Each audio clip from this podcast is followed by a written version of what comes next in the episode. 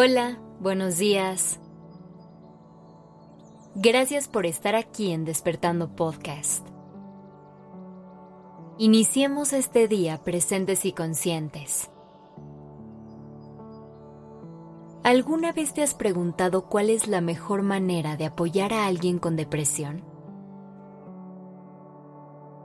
Experimentar esta condición puede ser uno de los mayores retos a los que una persona se puede enfrentar, ya que encontrar formas de motivarse y de lograr algo tan sencillo como pararse de la cama o comer puede ser sumamente complicado.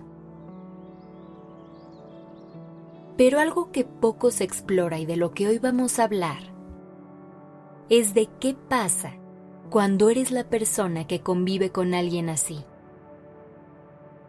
Sé que es una experiencia difícil,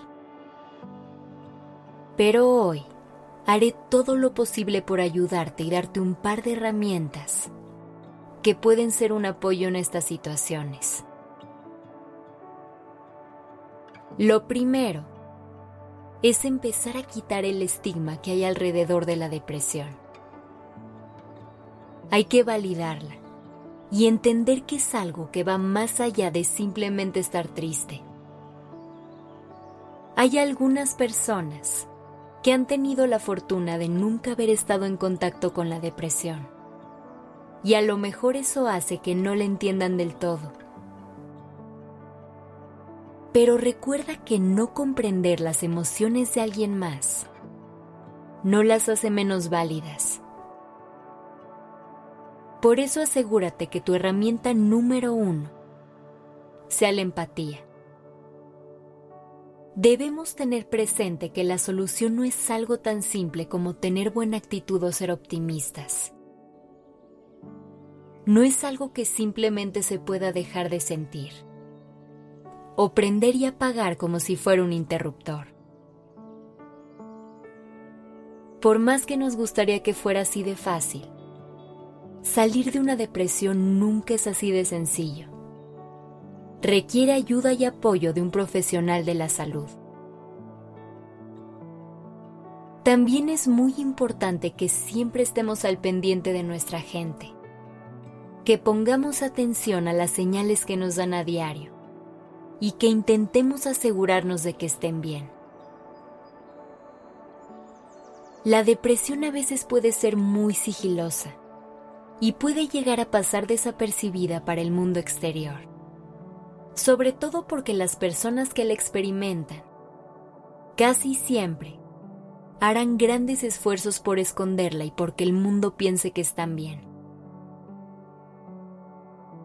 Así que aprovecha que tú conoces a tu gente y mantente alerta a lo que expresa y comunica. Mantén contacto y abre canales de comunicación para que sepan que en ti tienen un lugar seguro para expresar lo que sienten. Un espacio libre de juicios y prejuicios. Muchas veces, las personas no alzan la voz por miedo a ser juzgadas, porque las critican, o no hay empatía por su sentir. Así que siempre que puedas, apoya. A veces más que entender, Solo necesitas estar ahí. Ten presente que una condición como la depresión puede llegar a afectar ciertas áreas de una relación personal. Ten paciencia y evita tomarte las cosas de forma personal. Habla con la otra persona, que te explique qué sucede y por qué. No solo su relación será más fuerte, sabrán llevar mejor los episodios de depresión que lleguen a suceder a futuro. Algo importante que debes mantener alerta es cruzar la línea del cuidado y llegar a sobreproteger. Aquí va a ser muy importante que tomes conciencia de esto y que evites generar una codependencia con esa persona. Porque a pesar de que lo estás haciendo desde un lugar de amor, puedes estar impidiendo que la otra persona crezca y trabaje por sí mismo en su depresión. Por último, siempre recuerda no presionar y respetar el proceso de cada persona. Si bien es muy útil que hagas planes con alguien que esté en depresión para motivarlo a salir, hay que respetar los tiempos de la persona. Es válido si haces la invitación una y otra vez sin éxito. No dejes de intentar. Para la otra persona es muy importante seguirse sintiendo parte de tu grupo y el simple hecho de considerarlo, considerarla, es una forma de ayudar para que se sientan valorados y queridos. Vivir una depresión es un proceso muy difícil para cualquier persona, pero tener un sistema de apoyo fuerte es algo que le facilitará el camino a quien se encuentre atravesándola. Finalmente, Recuerda que si tú estás pasando por un episodio de depresión y necesitas que tu círculo pueda entenderte mejor, puedes compartirles este episodio para que puedan ayudarte y comprenderte mejor.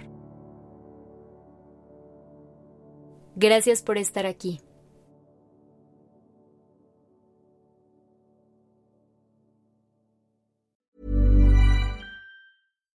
If you're looking for plump lips that last, you need to know about Juvederm lip fillers. With Juvederm Volbella XC and Juvederm Ultra XC, your lip look, whether it's subtle or bold, can last up to one full year with optimal treatment and no additional maintenance. Find a licensed specialist and see if it's right for you at Juvederm.com today. That's J U V E D E R M.com. Add fullness to lips in adults over 21 with Juvederm Volbella XC or Juvederm Ultra XC. Do not use if you have severe allergies or a history of severe allergic reactions, or if you're allergic to lidocaine or the proteins used in Juvederm. Tell your doctor if you have a history of scarring or taking medicines that decrease the body's immune response or that can prolong bleeding. Common side effects include injection site redness, swelling, pain, tenderness, firmness, lumps, bumps, bruising, discoloration, or itching. As with all fillers, there's a rare risk of unintentional injection into a blood vessel, which can cause vision abnormalities, blindness, stroke, temporary scabs, or scarring. For full important safety information, visit juvederm.com.